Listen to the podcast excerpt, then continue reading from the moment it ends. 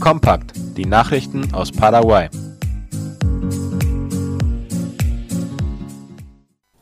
Die Pflasterungsarbeiten der Boquerón-Straße in Philadelphia haben begonnen. Gestern hat die Stadtverwaltung diesbezüglich eine Spatenstichfeier im Stadtzentrum von Philadelphia im Departement Boquerón veranstaltet, wie das Medienunternehmen RCC berichtet. Rund 4,4 Milliarden Guaraníes wird der Bau kosten, der voraussichtlich innerhalb von vier Monaten fertiggestellt werden soll. Es handelt sich dabei um die erste Pflasterung einer Straße, die mit Mitteln der Stadt durchgeführt wird. Der Bürgermeister von Philadelphia, Lucio Zavala, wies darauf hin, dass es sich bei der Aktion darum handelt, die Boquerón-Straße allwettertauglich zu machen, um ein lang ersehntes und von den Bewohnern sehr gewünschtes Projekt zu vollziehen.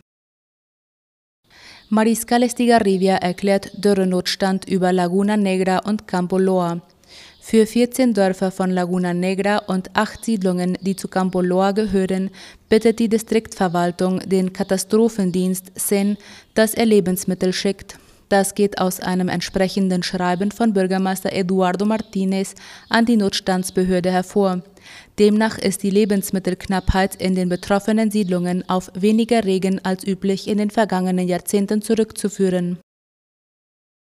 Aufgrund ausbleibender großer Regen oder weniger Regen im Allgemeinen blieb die Ernte auf den Feldern aus. Damit sei eine wichtige Ernährungsquelle weggebrochen, heißt es. Außerdem wurden die Zisternen und andere Wasserspeicherstellen nicht in dem Maße gefüllt, wie es notwendig gewesen wäre. Das Bürgermeisteramt fährt mit Tankwagen die betroffenen Siedlungen ab, um Wasser zu liefern, aber der Bedarf kann nach Angaben der Verwaltung nicht mehr gedeckt werden. Nach der Entführung und Ermordung von Jorge Rios erhebt die Staatsanwaltschaft Anklage gegen AKEP-Mitglieder. Nach der Entführung und Ermordung des jungen Jorge Manuel Rios Barreto Ende Juni in der Stadt Sargento José Félix López, ehemals Puentecino, hat die Staatsanwaltschaft Anklage erhoben und die Verhaftung einiger mutmaßlicher Mitglieder der kriminellen Gruppe AKEP angeordnet. Darüber schreibt die Zeitung Ultima Hora.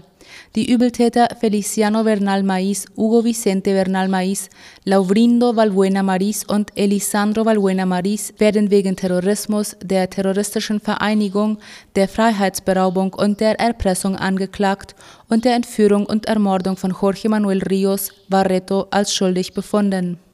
Der 23-jährige Jorge Rios war am Montag, den 28. Juni nahe der Ortschaft Puentecino entführt worden.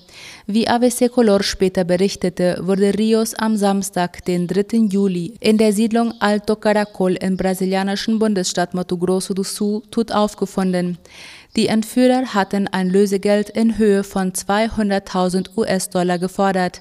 Die gesetzte Frist zur Zahlung des Lösegeldes war aber am Mittwoch, den 30. Juni um 17 Uhr abgelaufen.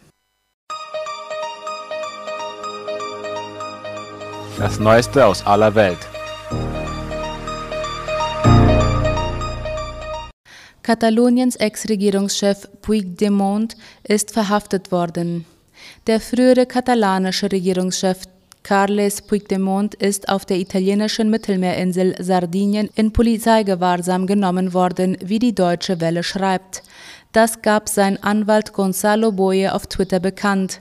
Dies sei auf der Grundlage eines europäischen Haftbefehls von 2019 erfolgt. Puigdemont sei von italienischen Grenzpolizisten am Flughafen von Alghero auf der italienischen Mittelmeerinsel festgenommen worden, twitterte sein Stabschef Josep Luis Alay. Heute soll er dem Berufungsgericht in Sassari vorgeführt werden, das über seine Freilassung oder Auslieferung entscheiden wird. Das Europäische Parlament hatte im März dieses Jahres die Immunität von Carles Puigdemont sowie zweier weiterer ehemaliger Kabinettsmitglieder aufgehoben. Absprachen im mexikanischen Fußball. Wettbewerbsbehörde verhängt historische Geldstrafen. Darüber informiert Latina Press. Die mexikanische Wettbewerbsbehörde hat gestern Geldstrafen in Höhe von etwa 8,8 Millionen US-Dollar gegen 17 Vereine und den mexikanischen Fußballverband verhängt, weil sie Gehaltsobergrenzen für weibliche Spieler festgelegt und die Mobilität der Akteure eingeschränkt haben, eine historische Strafe für den mexikanischen Fußball. Nach Angaben der Behörde haben die Vereine nach der Gründung der Frauenliga im Jahr 2016 Absprachen getroffen, um die Gehälter der Spielerinnen zwischen 25 US-Dollar und 99,9 US-Dollar zu begrenzen. Die U17-Spieler erhalten ein Taschengeld für Studium und Verpflegung, aber kein Gehalt.